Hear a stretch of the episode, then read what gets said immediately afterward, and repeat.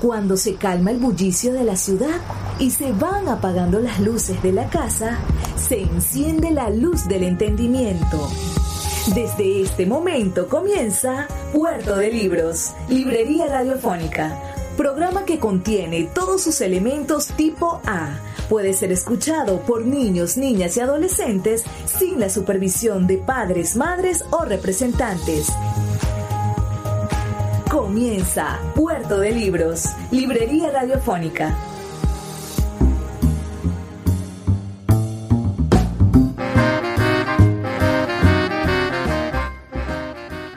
Bienvenidos a Puerto de Libros, Librería Radiofónica. Les habla Luis Peroso Cervantes. Y estamos en este espacio maravilloso que hacemos todos los días, de lunes a viernes, de 9 a 10 de la noche, por la señal de la Red Nacional de Emisoras Radio Fe y Alegría.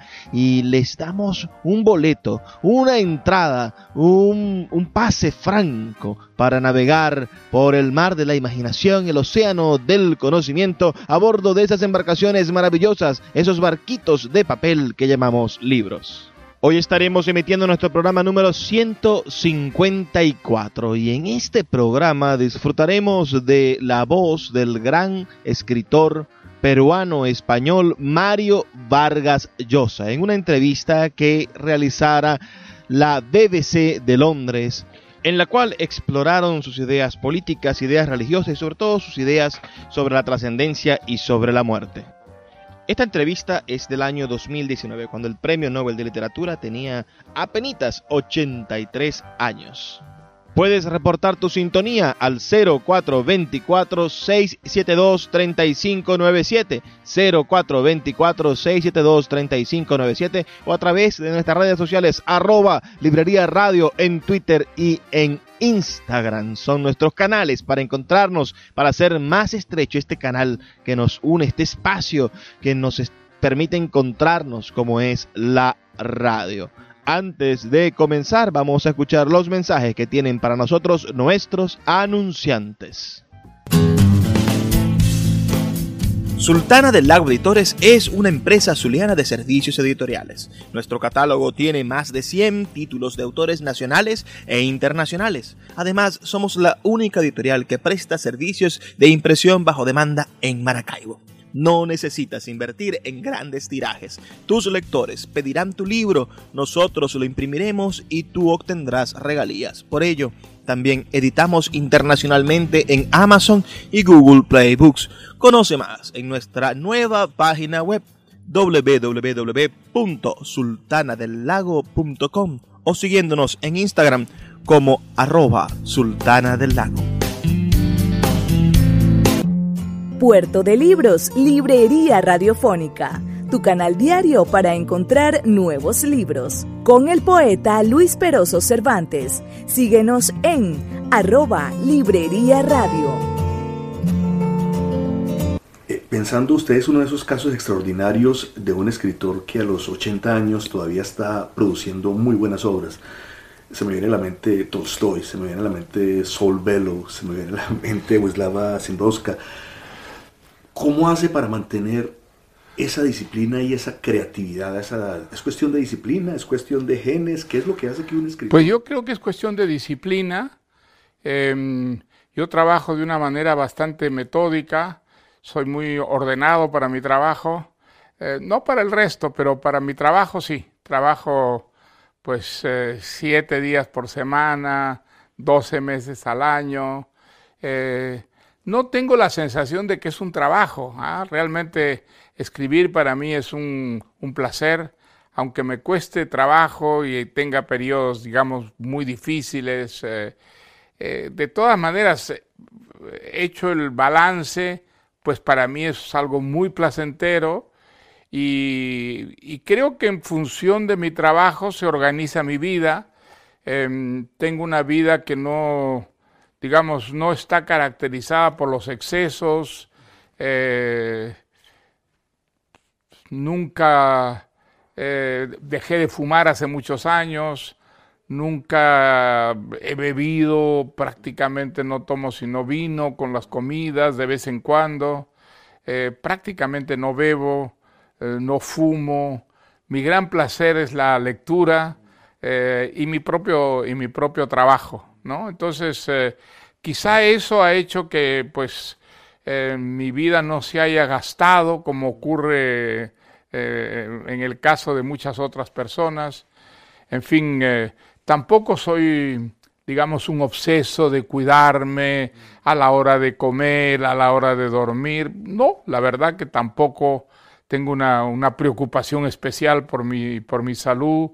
Eh, hago ejercicios todos los días una hora antes de comenzar a trabajar y quizá esa, esa disciplina, esa organización que ha sido siempre en función de mi trabajo, pues haya hecho que viva, que viva hasta ahora, ¿no? Claro, y la lucidez, porque también estar tan lúcido. Bueno, mire, a veces tengo pérdidas de memoria, como les ocurre a todas las personas que han alcanzado la gran edad, ¿no?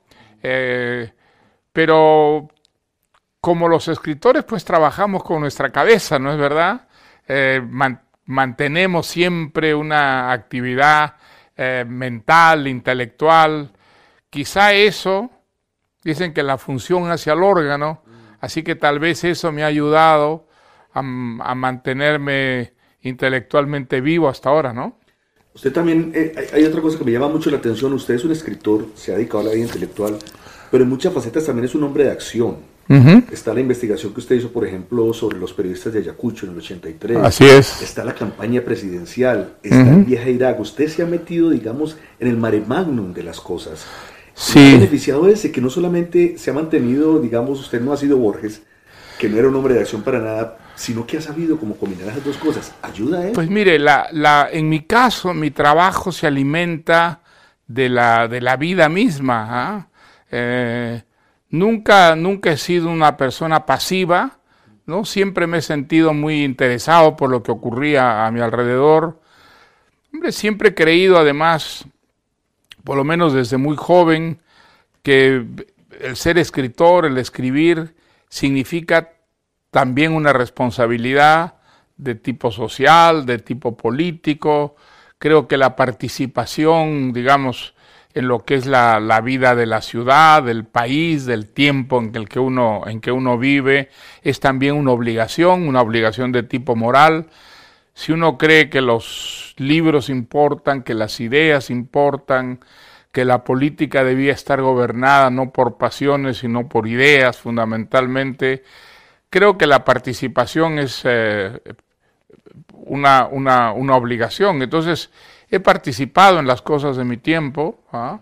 he participado en la vida política, eh, no dándole preferencia sobre la propia literatura, ¿no? Para mí la literatura es mi, primera, mi primera prioridad, pero luego, digamos, una participación activa en la, en la vida de la ciudad, del país, del tiempo, yo creo que forma parte de las tareas de un, no solamente de un escritor, de un ciudadano en, en, general, y entonces eh, nunca me ha seducido la idea del escritor retirado, el escritor que vive encerrado en un cuarto de corcho como Proust.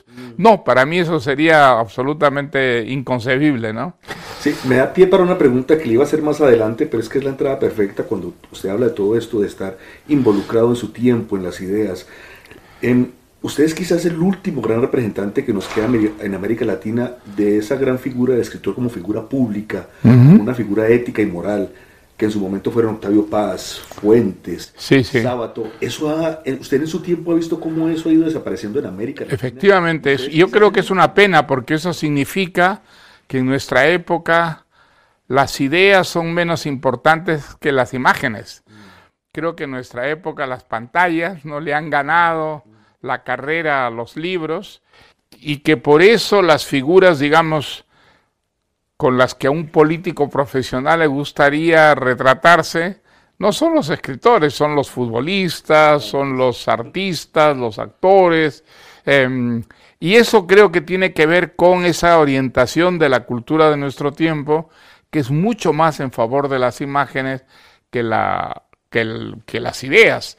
Y eso me parece que es un empobrecimiento. ¿ah? Yo creo que las, ah, las imágenes son más... Ah, eh, perecederas que las ideas eh, que las imágenes son menos importantes a largo plazo, a mediano plazo que las, que las, que las ideas y que es una de las razones por las que en nuestro tiempo la, mm, la cultura en general se ha banalizado, se ha frivolizado mucho en comparación con el pasado.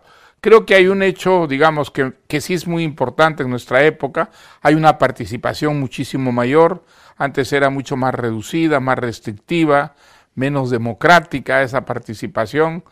Pero quienes participaban creo que estaban más movidos por convicciones firmes eh, que hoy día eh, muchas veces de una manera muy, muy superficial, ¿no es verdad? Eh, por un tipo de, de, cultura sostenida en las imágenes, que las imágenes son mucho más engañosas y sobre todo más, eh, mucho más fugaces que las ideas. Sí, ayer, ayer, estaba pensando en eso cuando leía La llamada de la tribu, en la parte donde usted habla sobre Isaiah Berlin y la diferencia que es el intelectual en Francia el intelectual casi de catacumbas que usted hablaba en el Reino Unido. Yo vivo en Inglaterra y, eso me llama la atención que, por ejemplo, escritores de la talla suya, como Ian McEwan, como Kazuo Ishiguro, uno nunca los oye hablar de temas políticos. Y me preguntaba eso, ¿de pronto es que también puede ser bueno que no haya necesidad de intelectuales o es una cosa muy, muy del espíritu anglosajón eso de que no... Bueno, si usted piensa, si usted piensa en el pasado, en Inglaterra, los intelectuales tenían una participación muy activa, pero hoy día han quedado, han quedado fundamentalmente como entertainers, ¿ah? entretienen a la gente, divierten a la gente y no se espera de ellos, digamos, eh, ni una conducta, ni una eh, actitud ideológica, eh, una función un poco eh, tutelar que tenía, que tiene todavía en ciertos países de, Europa. Eso en Francia es muy importante, los intelectuales pues son una presencia eh, central en la vida política. En Inglaterra para nada, en Inglaterra, por el contrario, yo creo que hay una cierta desconfianza del intelectual que participa en la vida política y se muestra muy, muy militante, eso parecería que empobrecería su función de entertainer, ¿no? Extrañamente no son los intelectuales los que están hablando, sino los filósofos. John Gray son los que de pronto están tomando algunas posiciones públicas. Este o sea, bueno, algunos tipos de intelectuales pues tienen una cierta participación siempre, pero yo creo que cuando hay problemas, creo que los intelectuales son más necesarios. Eh, en los países donde la libertad se restringe, por ejemplo, de una manera muy radical, Allí generalmente los intelectuales, los artistas, sí muestran una actividad pública muy importante, muy frecuente. Fíjese lo que ocurría en el mundo, digamos, eh, totalitario, en el mundo autoritario, cuando la época de la Unión Soviética, hoy en día en China, si hay alguien que sale al frente de la dictadura, eh, son generalmente intelectuales o artistas, ¿no? Entonces, eh, eh, en América Latina, clarísimamente los intelectuales siguen siendo todavía una presencia muy importante en la vida pública. Ah, y no solo cuando hay dictaduras, incluso en las democracias, pues los intelectuales sí tienen una, una participación bastante activa, ¿no? Síguenos en arroba Librería Radio. El poeta Luis Peroso Cervantes le acompaña en Puerto de Libros, Librería Radiofónica, por Radio Fe y Alegría, con todas las voces. Les interesa mucho a mis colegas en inglés el tema de la curiosidad. Yo me acuerdo que Picasso decían que era un gran curioso y que era como tener a 100 gaticos mirando algo al mismo tiempo. Es importante, ¿por qué es importante la curiosidad para usted? Hombre, yo creo que la curiosidad lo mantiene vivo a una, a una persona, ¿no? Saber aquello que no sabe, eh, interesarse por saber, eh, por conocer un poco más, mejor a, a, las gentes, a los lugares. Hombre, yo creo que es una cosa humana, ah, fundamentalmente. Eh, a mí quizás lo que más me, me, entristece en una persona es que se muera en vida, que pierda la curiosidad, que pierda las ilusiones, em, que se ponga a esperar la muerte. Bueno, pues yo creo que una persona que se pone a esperar la muerte ya está muerta, en cierta, en cierta forma, em, y que una manera de mantenerse viva es manteniendo viva esa, esa curiosidad, no solo por el, por el entorno, sino aquello que está más allá, más lejos, em, querer saberlo, querer saber más eh, sobre los seres humanos, sobre la problemática de, su tiempo, o querer enriquecer el conocimiento.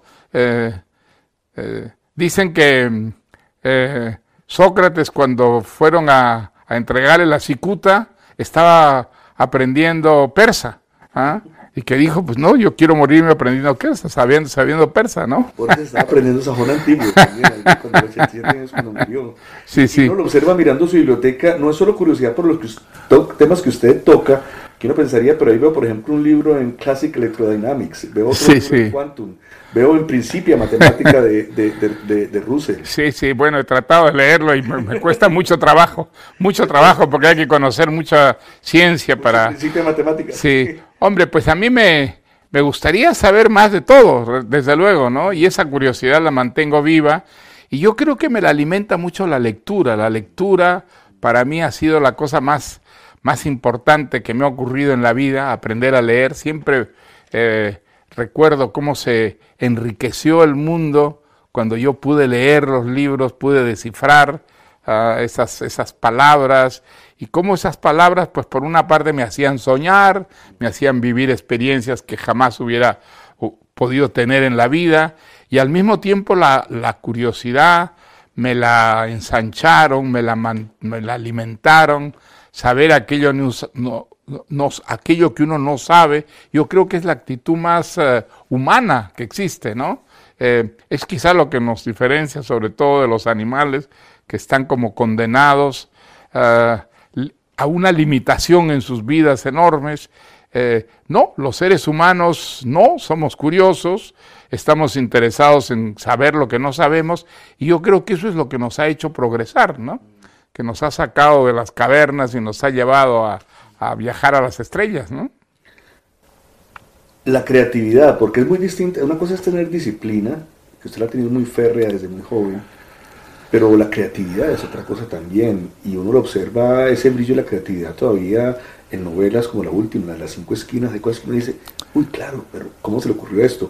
¿Cómo mantiene, cómo es capaz de mantener esa creatividad, tan viva y tan, no sé si decirle, alerta? Pues mire, desde, desde las primeras cosas que escribí yo cuando era todavía muy, muy joven, casi, casi niño, la imaginación en mi caso siempre se ha alimentado de la memoria, es decir, ciertas experiencias vividas, eh, ciertos recuerdos, no sé por qué algunos y no todos tienen esa mm, capacidad estimulante para la imaginación que me hacen imaginar eh, pequeñas fantasías que son las que están siempre en el punto de partida de todos los cuentos, eh, novelas, obras de teatro que he escrito. Siempre ha sido porque algo me ocurrió que deje en mi memoria algunas imágenes que tienen ese poder como fecundante de la, de la imaginación y que me han llevado luego pues a, a escribir historias, ¿no? Pero nunca, nunca creo haber concebido una historia a partir de nada por un simple movimiento de la imaginación. En mi caso no, la creatividad no funciona así.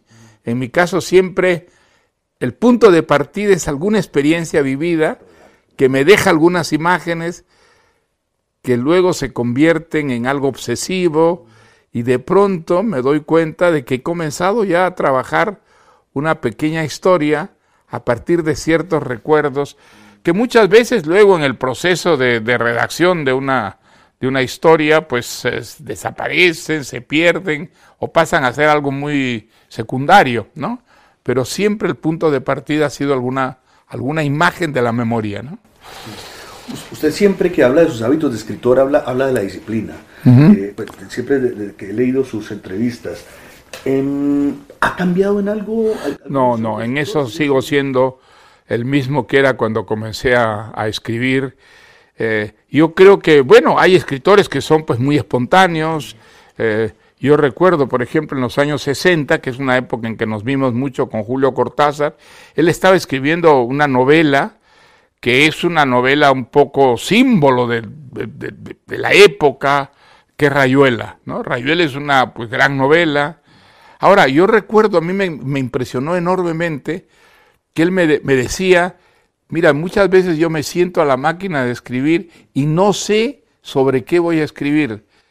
Y yo le preguntaba, pero no tienes un plan hecho de la novela. No, no, para nada. Nunca. Eh, digamos, si tengo algún plan debe ser subconsciente, porque yo me siento muchas veces y ya te digo que no sé sobre qué voy a escribir. Eso nadie lo diría leyendo Rayuela, que es una novela que parece pues tan armada, tan compleja además de construcción. Eh, yo no, ese no es mi caso para nada. Yo antes de comenzar a, a, escribir una historia hago muchos esquemas. Eh, aunque luego no lo respete, pero necesito mucho como punto de partida eh, tener algunas fichas sobre los personajes, sobre todo la organización del tiempo, saber dónde va a comenzar y dónde va a terminar la historia. Digamos, para mí por eso la disciplina es tan, tan importante, ¿no? Hacer un tipo de trabajo metódico. Em, por eso procuro trabajar además todos los días, si no, sentiría que la historia se me deshace, se me dispersa, se me diluye. Eh, entonces necesito trabajar incluso con durante los viajes, que yo viajo bastante, pues procuro mantener ese ritmo de trabajo diario, ¿no? Pasando a otro tema, em, usted ha escrito muy abundantemente y muy críticamente sobre el tema de las, de las utopías sociales. Ahora en esta edad estamos frente a otra utopía que no es decirle individual, y eres el de que estamos viviendo más, cómo vivir más, cómo vivir mejor. Exactamente. ayer en New Yorker eh, hay, hay, de casualidad un, un, un, trabajo sobre el tema y salía un, un, médico y científico experto en estos temas donde decía el gran regalo que ha tenido la humanidad en los últimos tiempos es 30 años más de vida. Eso es una utopía también y en estos momentos uno se da cuenta las grandes inversiones, por ejemplo, que hay en Silicon Valley para combatir no solo la vejez, sino incluso la muerte. ¿Le preocupa eso como tema utópico? ¿Ha pensado sobre eso? No, no me, no me angustia. La muerte a mí no me angustia. Yo creo que, digamos, eh, hombre, pues la, la vida tiene eso de maravilloso. Si viviéramos siempre, la vida sería enormemente aburrida y mecánica. Tendríamos todas las experiencias y mucho más. ¿eh? Si fuéramos eternos, sería algo espantoso. Yo creo que eso sería, creo que la vida es tan maravillosa precisamente porque tiene un fin. Y lo que me parece muy importante es tratar esa vida de aprovecharla, ¿ah? de no desperdiciar las ocasiones, las oportunidades. Creo que es muy importante poder elegir su propio trabajo, tener una vocación y poder materializarla. Desde luego que hay mucha gente que no puede, no puede hacerlo, y eso significa que tenemos que cambiar el mundo, que tendremos siempre problemas que, resolver. La vida se ha alargado muchísimo, desde luego. Eso tiene muchos, eh, digamos, valores, pero tiene también muchos problemas, ¿eh? que cada vez menos gente va a tener que soportar, que alimentar, que hacer vivir a más gente, y eso significa que nosotros tenemos que abusar la, imaginación para que ello sea posible sin que disminuyan, por el contrario, que vayan mejorando las condiciones de vida de, de las personas. Nada de eso es fácil. Em, las viejas utopías pues han ido desapareciendo, todas. Eh, vivimos en un mundo que es mucho más realista y sin embargo ese problema todavía no hemos sido capaces de resolverlos, salvo en un número que es muy contado de, países en el mundo, ¿no? En el resto del mundo todavía los problemas son eh, sin, irresolutos, sin resolver, eh, y en algunos países, por desgracia, las condiciones de vida han empeorado, no han mejorado con el tiempo, ¿no? Es que eso me preguntaba, eh, porque también me decía, es un tema muy del primer mundo también, muy de los países industrializados, todo este tema de la vejez, todas estas grandes inversiones y esta gran preocupación por el Alzheimer, por ejemplo, que uno no lo ve en nuestros países, digamos en América Latina, pero también al mismo tiempo pensaba, el tema de las pensiones sí es un gran problema. El tema de que ya no hay como no hay cómo sostenerlas el régimen. Exactamente, exactamente. Ha cambiado, Todavía, digamos, claro, todavía la, la, esa utopía social en nuestra época ya no, ya no consiste en crear el paraíso en este mundo. Eso es un poco cosa del pasado. Ya sabemos que el paraíso no, no, no es de este mundo, ¿no es verdad? No. Entonces, pero sí hay, digamos, problemas tremendos que enfrentar y uno de ellos es justamente saber que las cosas que se hacen son cosas que se pagan, que necesitan, digamos, eh, una metodología para poder mantenerlas, para poder... y que eso hay cada vez más exigencias al respecto, em, y las fórmulas de, de solución están allí, existen, pero no siempre son, digamos, eh, las que los países aprovechan, ¿no? Eh, hay países, bueno, mire usted el caso de Venezuela, por ejemplo, es un caso pues tan interesante, un país potencialmente tan rico que hoy día literalmente se muere de hambre. Es un país que ha hecho todo lo que no debiera hacerse si uno quiere prosperar, si uno quiere tener mejores condiciones de vida, y es un país que potencialmente, a pesar de ser tan enormemente rico, es un país que está en una situación verdaderamente crítica. Em, lo que es curioso es que nosotros, con la experiencia acumulada, sabemos hoy día qué se debe hacer en un país si un país quiere prosperar. Pero muchos países no lo hacen. A pesar de tener perfectamente claro eh, cuál es la fórmula, muchos países hacen todo lo contrario y allí por eso pues aumenta la pobreza, aumentan las desigualdades, se reducen las oportunidades de las personas para poder materializar, digamos, sus anhelos, sus sueños, sus ilusiones. Y ese es un problema de nuestro tiempo que no ha encontrado una, una solución universal, ¿no? Escuchas Puerto de Libros con el poeta Luis Peroso Cervantes. Síguenos en Twitter e Instagram como arroba Librería Radio. El poeta Luis Peroso Cervantes le acompaña en Puerto de Libros, Librería Radiofónica, por Radio Fe y Alegría, con todas las voces.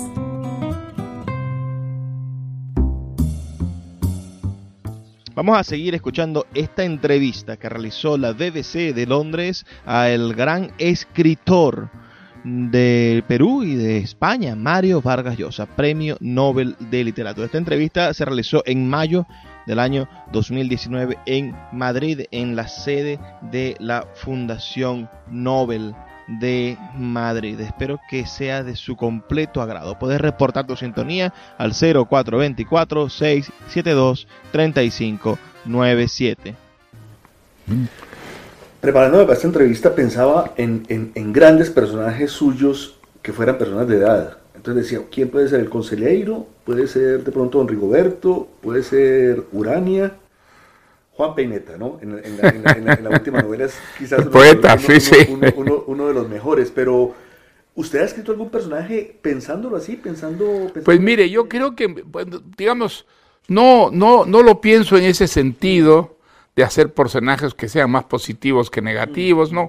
Eh, lo, que, lo que me parece muy claro es que los personajes que me seducen más, que yo trato de crear, son los personajes inconformes.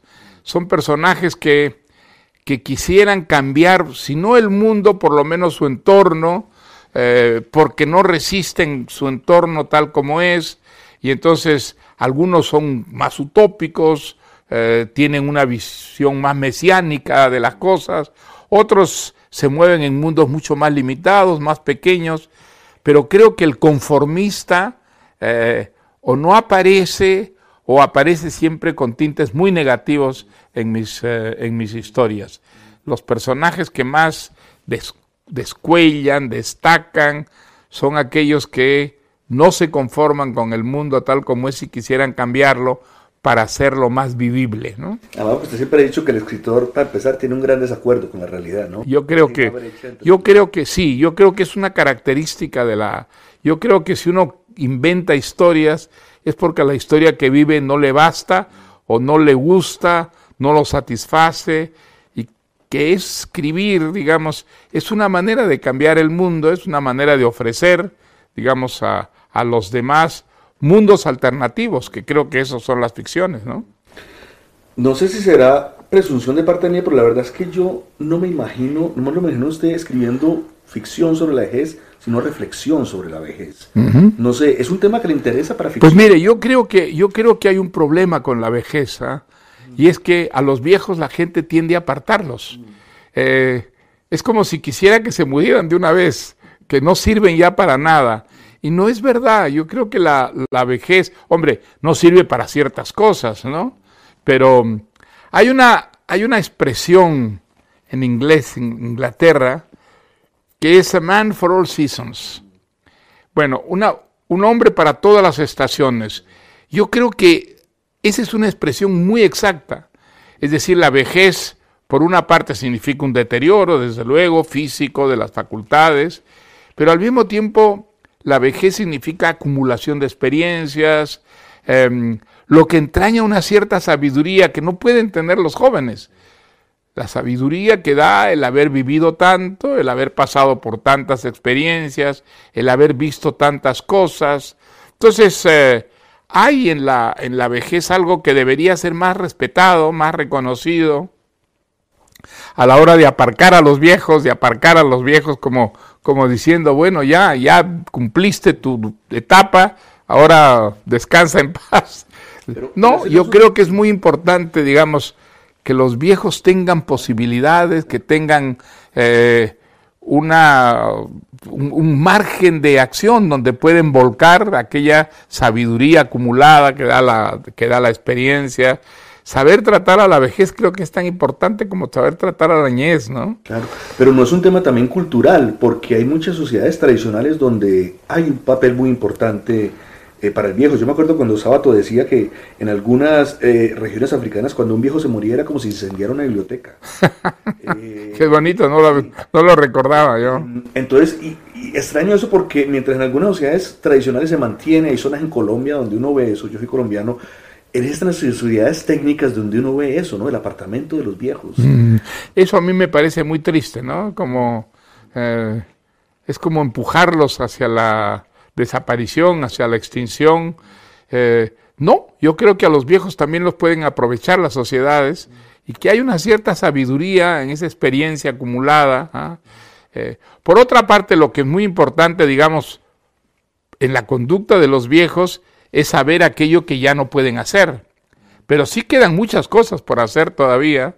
Ah, la vida puede ser de todas maneras una enorme, em, un enorme desafío, ¿ah? Incluso para la, vejez. Hay muchas cosas que se pueden hacer y mantener una cierta creatividad hasta el final, que creo que es lo más, em, la característica más humana que tiene un, ser viviente, ¿no?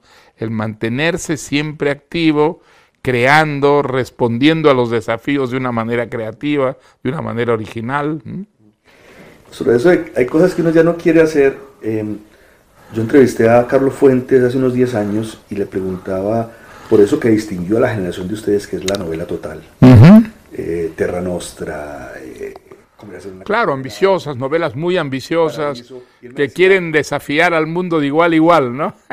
o integrar y ser un mundo por sí, mismas. Y él me decía, yo ya no, yo ya no puedo escribir una, novela total. ¿Usted todavía tiene fuerza, tiene creatividad? Pues mire, yo creo que uno debe mantenerse vivo. Eh, que lo ideal es que la muerte sea un accidente, que venga a interrumpir de una manera como accidental eh, una vida que está en plena efervescencia, ¿no? Eh, ese sería mi, mi, ideal, que a la vida a mí me, me encuentre, yo escribo todavía a mano, digo porque ya no, se, ya no se escribe a mano, ahora se escribe más con computadoras, con ordenadores, ¿no? Pero yo no, yo sigo escribiendo a mano, con tinta, en cuadernos, como empecé a, a escribir. Y lo que me gustaría es que la muerte a mí me hallara trabajando, escribiendo, que sería, pues, eso, es un accidente, ¿no es cierto? O sea, haber vivido la vida hasta, hasta el final y sobre todo no haberme muerto en vida, que es lo que el, espectáculo que a mí me parece más triste para un ser humano, ¿no? O sea que todavía podemos esperar una fiesta del chivo. Pues espere, ojalá, ojalá, ojalá. Sí, sí. Bueno, acabo de terminar una, una novela, estoy todavía corrigiendo un poquito, pero ya está prácticamente terminada, sí, sí. Y espero que no sea la última, ¿no? Yo también espero que tampoco.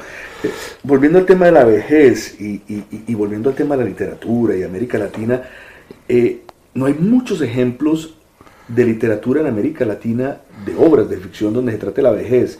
Quizás el más, el, más, el más sobresaliente es El amor en los tiempos del cólera, que yo creo que no por casualidad es el libro que más se lee en el mundo anglosajón, por encima incluso de Cien años de soledad. Pero no es un tema que se haya tratado, que se haya tratado mucho. Tiene usted, tiene usted razón. Yo estoy pensando, tratando de recordar eh, novelas dedicadas a la vejez. No hay muchas. Hay viejos en las novelas, pero suelen ser personajes más bien secundarios, un poco de paso, ¿no? Pero una novela enteramente centrada en la vejez. Estoy recordando una novela de un escritor venezolano, Adriano González León, que creo que se llamaba La vejez, ¿no es verdad? Sí, sí, viejo, se llama viejo, y es una novela dedicada a la, a la vejez y de una manera muy eh, conmovida, llena de sentimiento. Es una, una novela que escribió un poco cuando estaba ya en, decadencia, ¿no es verdad? Él, eh, física, eh, no mental, porque la novela está muy bien escrita, pero es una de las pocas novelas que recuerdo yo dedicada enteramente a la vejez. ¿sí? Eso también muestra que la vejez no es un gran tema en América Latina, no es un tema que esté de primero en la agenda, digamos, ni política, ni literaria, ni artística, ¿no? No, no, estoy pensando en la literatura latinoamericana y no me vienen, digamos así, a la memoria obras que estén enteramente consagradas a la, a la vejez. Mm, tal vez porque no ha habido muchos escritores que envejezcan tanto en América Latina, aunque no hay escritores que han llegado a, a, la, a la, edad provecta eh, y en buena, en buena forma, ¿no? sí, sí. Sí, eso es verdad. En, comparándose usted con ahora, hablando de este tema de la vejez, bueno, siempre se habla en términos de escritura, pero también la diferencia entre el vigor y la sabiduría, digamos, entre el joven, la juventud y la sabiduría del viejo, incluso lo, ha tocado usted ahora, pero ¿ha notado usted cambios más sutiles en el tema de la escritura, digamos? Pues mire, yo, yo creo que con, con, los años, hombre, la, la, experiencia se enriquece, pero la, la energía, digamos, eh, se recorta, se reduce, eso es eh, inevitable. Em, por eso es que creo que es muy importante que una persona que llega a, la, vejez sepa lo que no debe hacer. Hay muchas cosas que puede hacer, pero hay cosas que evidentemente corresponden más a jóvenes. Eh, y creo que si uno no vive su, edad eh, y trata de mantenerse joven, muchas veces se frustra, generalmente hace el ridículo, Em, entonces uno debe aceptar la, la, realidad, eh, por lo menos esa realidad física, que es la que, la que se expresa en la, en la vejez, em, y aceptar que en la vejez hay ciertas cosas que ya no se pueden hacer, ¿no es verdad? Que no se deben hacer, que no se pueden hacer, pero quedan muchísimas cosas en las que es posible todavía disfrutar extraordinariamente de la vida y mantener una vida creativa hasta, hasta el final, ¿no? ¿Hay algo a nivel intelectual que usted diría que no se puede hacer, digamos? Hombre, hombre, yo creo que hay ciertas disciplinas que ya es imposible aprender. Eh, Mecánica cuántica. Eh, por ejemplo, la, cuántica. Eh, hay, hay, lenguas que es muy difícil ya ponerse a aprenderlas a la, a la vejez. aunque no no es imposible tratar de, ¿no? Eh, esa historia de Sócrates, pues no sé si es verdad, pero digamos que quería aprender persa y que la mañana que fue, ah, que, debía morir, siguió tratando de aprender más. A mí me parece absolutamente maravilloso, extraordinario ejemplo, ¿no es verdad? De pues, convicción, de eh, presencia de ánimo. Eh, y ser hasta el final un ser creativo, pues maravilloso, realmente un ejemplo formidable, ¿no?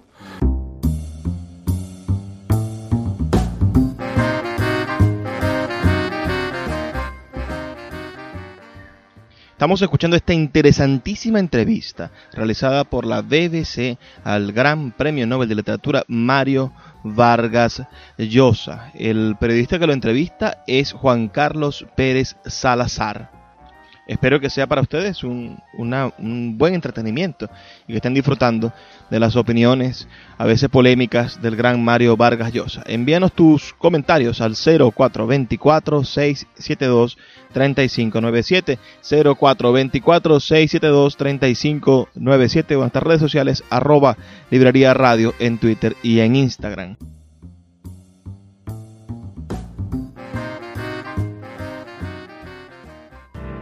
Escuchas Puerto de Libros con el poeta Luis Peroso Cervantes. Síguenos en Twitter e Instagram como arroba Librería Radio. El poeta Luis Peroso Cervantes le acompaña en Puerto de Libros, Librería Radiofónica, por Radio Fe y Alegría, con todas las voces.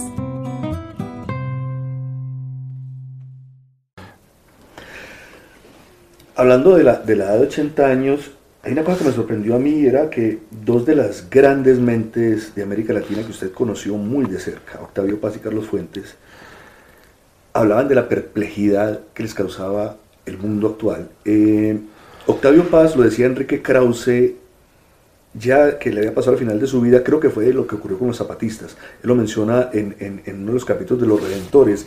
Y Carlos Fuentes lo decía más adelante, eso como en 94-95, Carlos Fuentes lo decía en 2011 en una conversación con Ricardo Lagos. ¿Qué decía? Decía que le causaba perplejidad el mundo, que, realmente no estaba entendiendo lo que estaba ocurriendo en el mundo. Eso fue antes de Trump, antes del ascenso de las derechas.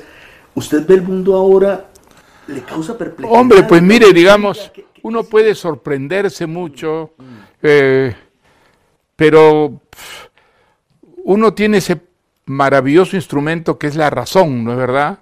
Eh, y que nos permite aprender aquello que está detrás de lo sorprendente, de lo excepcional, de lo misterioso.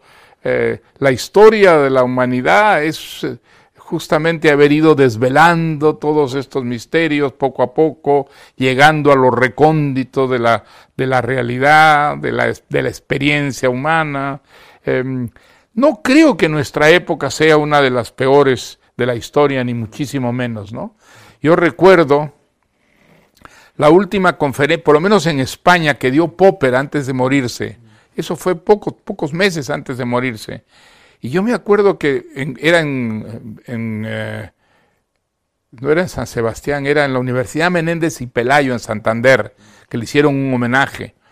Y entonces yo estuve allí porque yo lo admiro muchísimo a él. Y hubo una conferencia de prensa en la que le hablaban de los horrores de nuestra época a los periodistas. Y él dijo, sí, dijo, sí, en nuestra época pasan cosas terribles. Pero cuando ese pensamiento nos asalte, piensen al mismo tiempo que nunca hemos estado mejor. Nunca en la larga historia de la humanidad hemos tenido tantas oportunidades.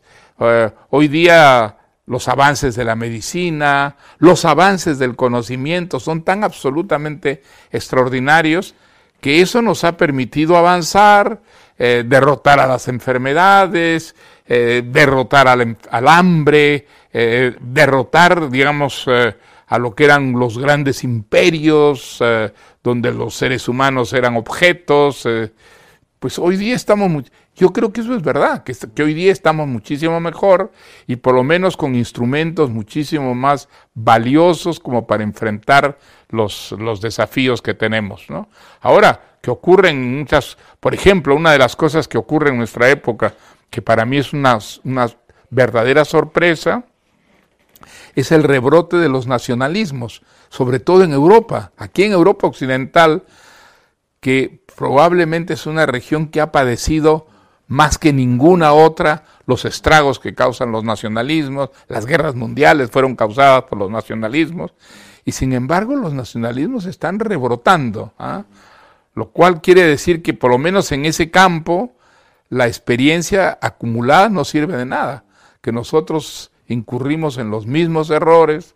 Eh, a pesar de saber que los nacionalismos son una fuente de violencia tan extraordinaria, tan espantosa, pues ahí están los nacionalismos otra vez haciendo estragos y a veces en los países más civilizados, en los países que parecerían vacunados contra eh, esta recaída en los viejísimos errores, pues sí, eso digamos es una realidad en nuestro tiempo, pero digamos, eh, la historia está llena de casos así, llena de ocurrencias de ese tipo, lo cual significa que no debemos dormirnos nunca sobre nuestros laureles, que digamos eh, los problemas van a seguir surgiendo y muchas veces los mismos problemas eh, a los que con la experiencia acumulada deberíamos responder de una manera mucho más inmediata y enérgica, ¿no? Otra cosa que uno me pregunta es si hay incluso un resurgimiento de los imperios.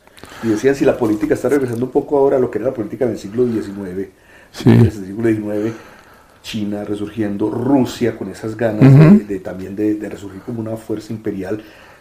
Es como si hubiera algo cíclico también, ¿no? Lo que, lo que es, digamos, un poco doloroso para, para, o debería serlo para nosotros, es que aquello en, en lo que hemos avanzado tanto en los derechos humanos, se sigan violentando cada vez más y a veces de la manera más tradicional, es decir, más injusta, más, más, más brutal en tantas partes del mundo, ¿no? Esa es una realidad. Digamos, la, la democracia es un sistema imperfecto, desde luego, pero es clarísimamente el sistema que nos ha protegido más contra esos excesos de la violencia, contra los atropellos, contra las injusticias, y sin embargo uno descubre que frágil, ¿no es cierto?, sigue siendo ese sistema, que es clarísimamente el sistema más humano que hemos, sido capaces de, crear justamente para tratar de defender más nuestros derechos y, y sin embargo, pues la precariedad de las democracias es una de las grandes características de nuestro tiempo, ¿no? Finalmente, eh, señor Vargas Llosa, desde la altura, digamos, de sus 80 años de experiencia. 80 y pico de años, porque tengo 83 ya. de sus más de 80 años. Sí. Eh, de esa altura intelectual igual, ¿usted ve el futuro con optimismo, con pesimismo? Pues mire, yo creo que va a depender fundamentalmente de nosotros, ¿no? Digamos, las opciones están allí, nosotros hemos creado al mismo tiempo que instrumentos extraordinarios para combatir la, la, la infelicidad, hemos creado instrumentos capaces de destruirnos enteramente, de acabar con, digamos, toda forma de vida, y va a depender fundamentalmente de nosotros si aplicamos los unos o, aplicamos o nos rendimos a los, a los otros, ¿no? Lo que sí creo es que el, el progreso es una realidad, que nosotros hemos avanzado extraordinariamente y que podemos seguir avanzando, y al mismo tiempo, pues, eh, hay que tratar de evitar en lo, en lo posible la carrera hacia el suicidio. ¿ah? Eh, hoy día el mundo es, por otra parte, digamos, una armería donde hay las armas más absolutamente destructivas que conoce la, humanidad, o que no conoce, pero que ha sido capaz de crear la, la humanidad, y ojalá ese, ese mecanismo no entre en funcionamiento que desaparecería eh, la vida, el, mundo. Al mismo tiempo, estamos maravillosamente armados con instrumentos que nos permiten de una manera muy eficaz combatir las injusticias, la pobreza, y entonces eh, ojalá prevalezca esa lucha, ¿no? ¿Cambio climático?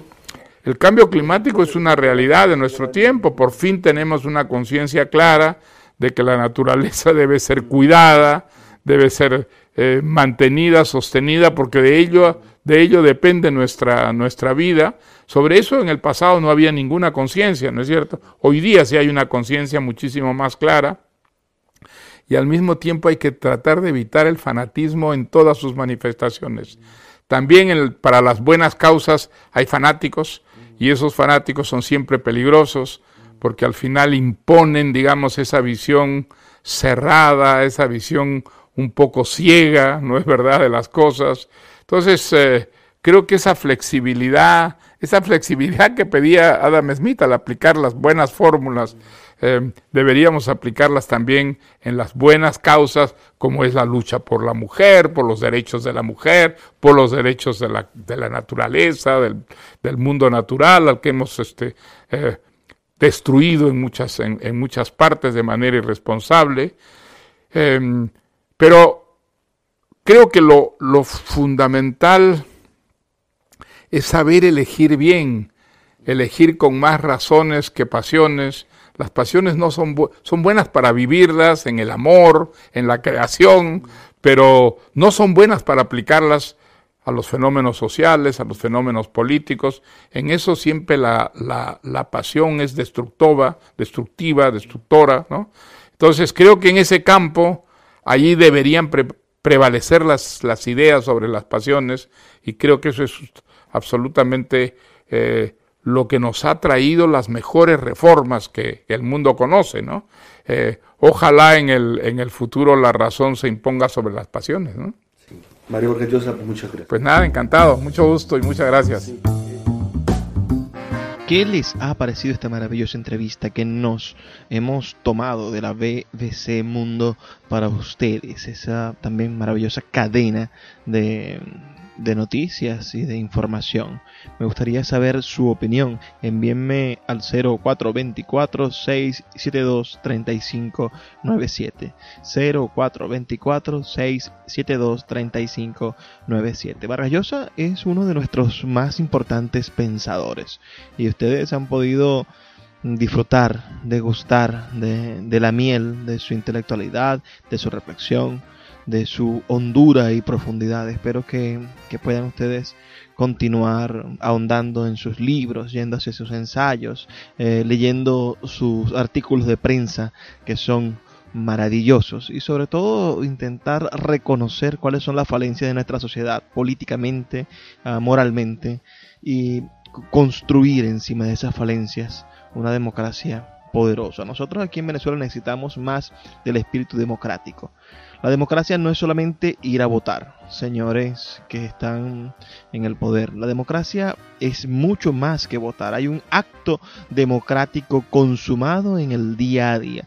La Constitución de 1998, con sus amantes y detractores, establece la democracia participativa, que es un sentido muchísimo más amplio de la democracia como la conoce buena parte del mundo. No es solamente ir a votar y después delegar en los demás el, el, el testigo y la responsabilidad. Nuestra democracia es una democracia en la cual debe de haber igualdad, debe de haber siempre un debate democrático, un debate de respeto a las ideas del otro hemos perdido el rumbo, ciertamente. Los políticos, tanto de oposición como de oficialismo, no se escuchan y no se respetan de ninguna manera.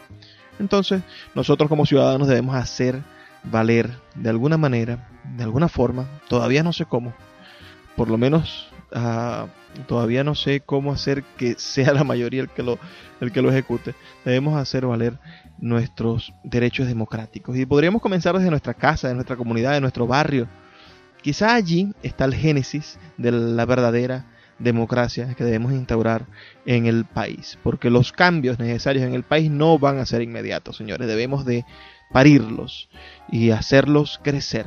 Van a ser años, años y años intentando hacer que este país vuelva otra vez a tomar el rumbo del progreso. Me tengo que despedir de ustedes, así que les doy un abrazo gigantesco y entonces nos vamos a encontrar nuevamente el día de mañana. Recuerden que estamos de lunes a viernes, de 9 a 10 de la noche, por la señal de la Red Nacional de Emisoras Radio Fe y Alegría. Antes de despedirme, siempre me gusta dejarles esta petición. Por favor, sean felices, lean poesía. Sultana del Lago Editores es una empresa zuliana de servicios editoriales. Nuestro catálogo tiene más de 100 títulos de autores nacionales e internacionales. Además, somos la única editorial que presta servicios de impresión bajo demanda en Maracaibo. No necesitas invertir en grandes tirajes. Tus lectores pedirán tu libro, nosotros lo imprimiremos y tú obtendrás regalías. Por ello, también editamos internacionalmente en Amazon y Google Play Books. Conoce más en nuestra nueva página web www.sultanadelago.com o siguiéndonos en Instagram como arroba sultana del lago. Escuchas Puerto de Libros con el poeta Luis Peroso Cervantes. Síguenos en Twitter e Instagram como arroba Librería Radio.